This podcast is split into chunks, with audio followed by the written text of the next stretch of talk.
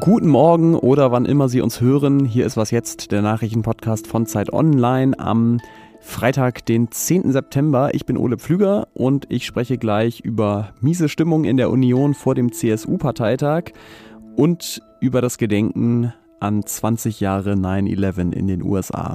Los geht's mit den Nachrichten. Ich bin Anne Schwedt, guten Morgen. US-Präsident Joe Biden hat die Impfvorschriften verschärft. In Unternehmen mit mehr als 100 Mitarbeitern müssen sich Angestellte jetzt entweder impfen lassen oder einmal die Woche einen Corona-Test machen. Für Mitarbeiter der Bundesregierung gilt eine komplette Impfpflicht. Biden begründet das damit, dass immer noch 80 Millionen Amerikaner nicht geimpft sind und dass sich die Delta-Variante immer noch sehr schnell ausbreitet. Der ehemalige Fußballnationalspieler Jerome Boateng ist wegen vorsätzlicher Körperverletzung und Beleidigung zu einer Geldstrafe von 1,8 Millionen Euro verurteilt worden. Das Münchner Amtsgericht verhängte 60 Tagessätze in Höhe von je 30.000 Euro. Der langjährige Spieler von Bayern München wurde schuldig gesprochen, seine ehemalige Lebensgefährtin und Mutter seiner Töchter während eines Karibikurlaubs vor drei Jahren verletzt zu haben. Boateng hatte das vor Gericht bestritten. Redaktionsschluss für diesen Podcast ist 5 Uhr.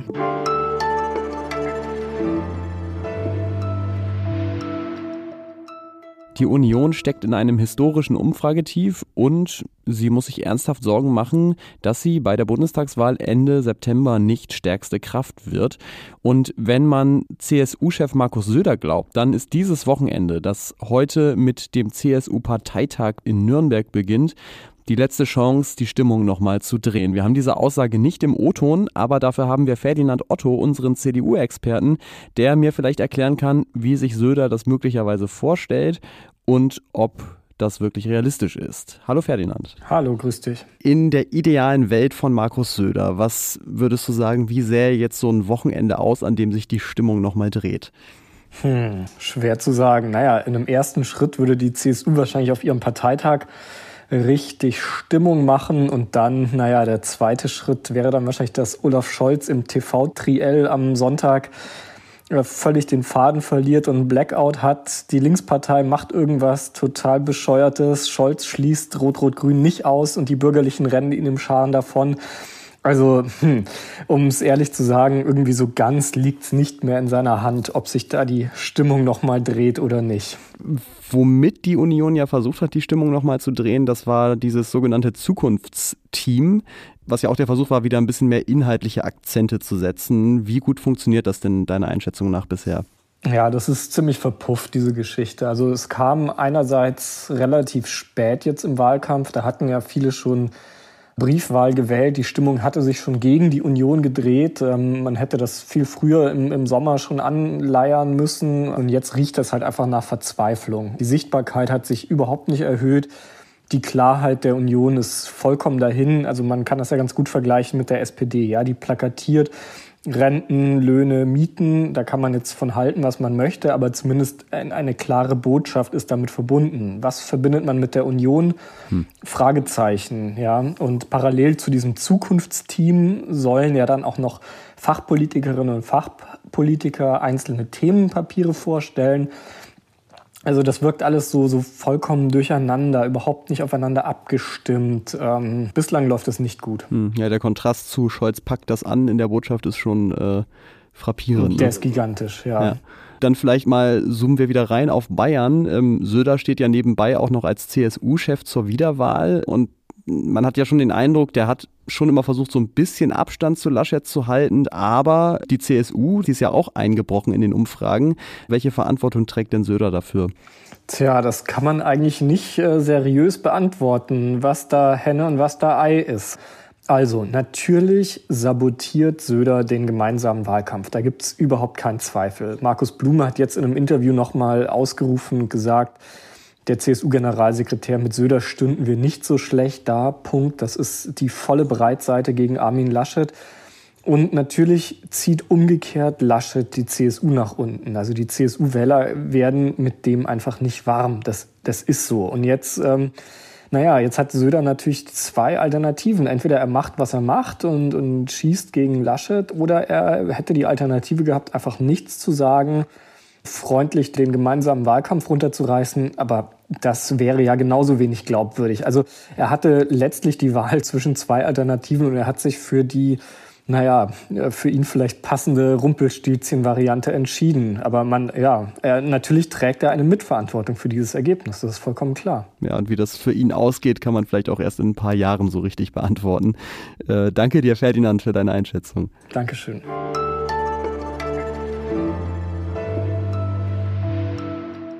Und sonst so? Die Klimakrise ist da dieser Planet wird immer wärmer und jedes Tier hat so seine eigene Art, damit klarzukommen, in Klammern oder auch nicht. Während wir Menschen höhere Deiche bauen oder ins Internet schreiben, das sei doch alles Lüge, lassen sich einige Papageienarten in Australien offenbar größere Schnäbel wachsen. Laut einer am Dienstag publizierten Studie sind sie seit 1871 um vier bis zehn Prozent größer geworden. Und das gleiche lässt sich auch bei anderen Tieren beobachten. Größere Schnäbel, größere Ohren, größere Beine. Also all die Körperteile, über die Wärme verloren geht und sich der Körper ein bisschen besser kühlen lässt. Das ist jedenfalls die Hypothese.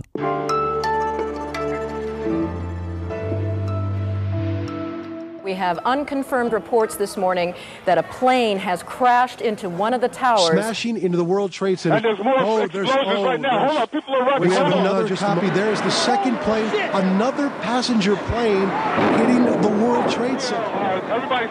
Ich glaube, viel mehr brauche ich gar nicht zu sagen. Am Samstag, also morgen vor 20 Jahren, waren die Terroranschläge vom 11. September 2001 in New York und Washington mit etwa 3000 Toten. 20 Jahre seit 9-11 also, das sind auch 20 Jahre, in denen Geschichte weiter geschrieben wurde und passiert ist und 20 Jahre, in denen sich die USA und die Welt verändert haben. Und wie und warum, darüber möchte ich jetzt mit unserer US-Korrespondentin sprechen. Das ist Rike Havertz. Hallo Rike. Hallo Ole. Zu Beginn vielleicht mal die einfache Frage. Wie sieht denn das Gedenken aus, das jetzt am Wochenende geplant ist? Das ist tatsächlich die einfache Frage. Es ist natürlich in New York das große Event. Äh, dort am Ground Zero, wo auch das große 9-11 Memorial ist, werden die Namen aller Opfer verlesen. Es wird Schweigeminuten geben, immer dann zum Zeitpunkt, als die Flugzeuge in die jeweiligen Türme stürzten. Joe Biden, der Präsident, wird an allen drei Gedenkstätten sein. Und ähm, ja, das ist äh, gut eingeübt hier nach 20 Jahren, das äh, Gedenken an 9-11.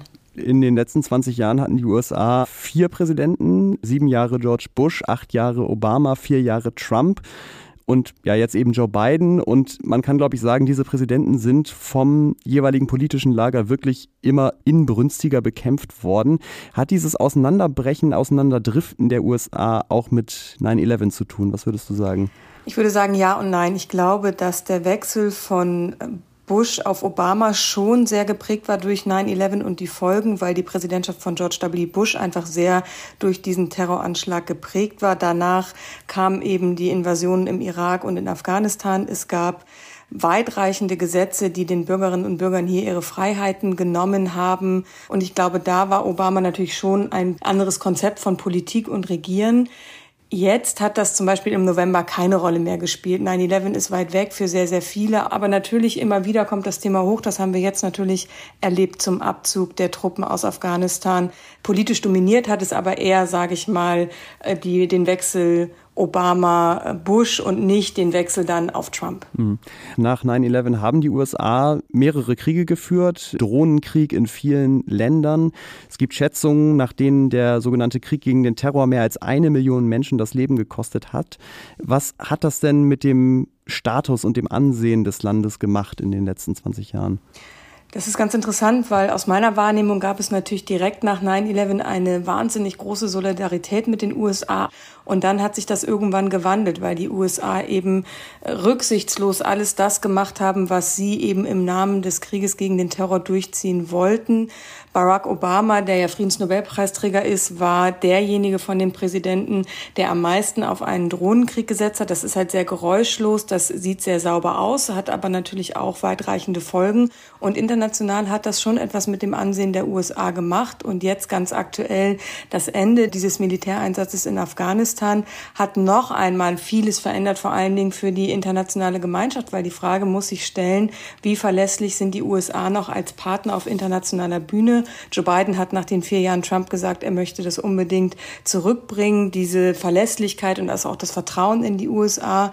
Aber diese Frage muss man sich stellen, ob das tatsächlich noch so ist. Dankeschön, Rike Havertz. Sehr gern. Und für alle US-Nerds, die es noch nicht kennen, hier noch ein Podcast-Tipp. Du, Rike, bist ja auch Co-Host des Podcasts OK America. Da besprichst du jede Woche mit Klaus Brinkbäumer US-Themen, aktuelle.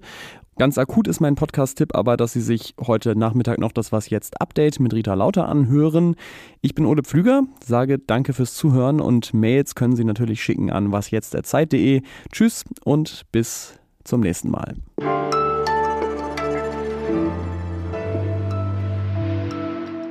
Und zwar die klassischste aller Fragen. Weißt du noch, wo du warst, 9-11? Ja, klar. Ich war bei meiner Schwester, die damals in Marburg studiert hat, und wir standen auf der Straße als eine Freundin eine Nachricht aufs Handy bekam und dann